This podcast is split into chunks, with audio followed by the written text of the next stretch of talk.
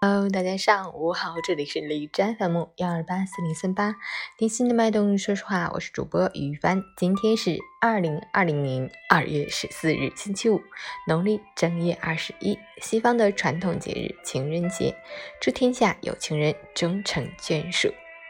好，让我们去关注一下天气如何。哈尔滨多云转晴，今天是一个阳光明媚的日子，零下八度到零下十八度，北风三级。天气转晴，气温急剧下降，道路结冰，光滑难行，寒潮蓝色预警，道路结冰黄色预警。在这个特殊时期，请大家做好防寒保暖工作，尽量减少外出，勤洗手，多通风，坚持锻炼，提高身体免疫力，安心猫在家里对抗疫情吧。同时要注意道路交通安全，保持车距，减速慢行。截止凌晨五时，海市的 AQI 指数为二十二，PM 二点五为六，空气质量优。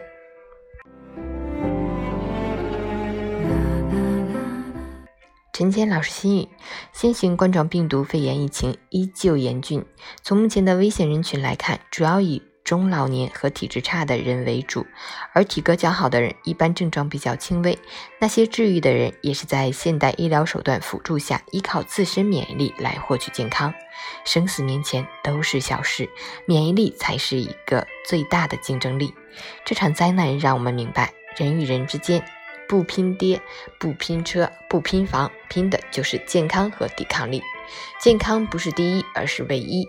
待疫情过后，我们一定要有清醒的意识，必须增强身体锻炼，提高身体素质，保持心情愉悦，做一个快乐健康的自己。最后，希望疫情早日结束，患者尽快康复，人间皆安，山河无恙。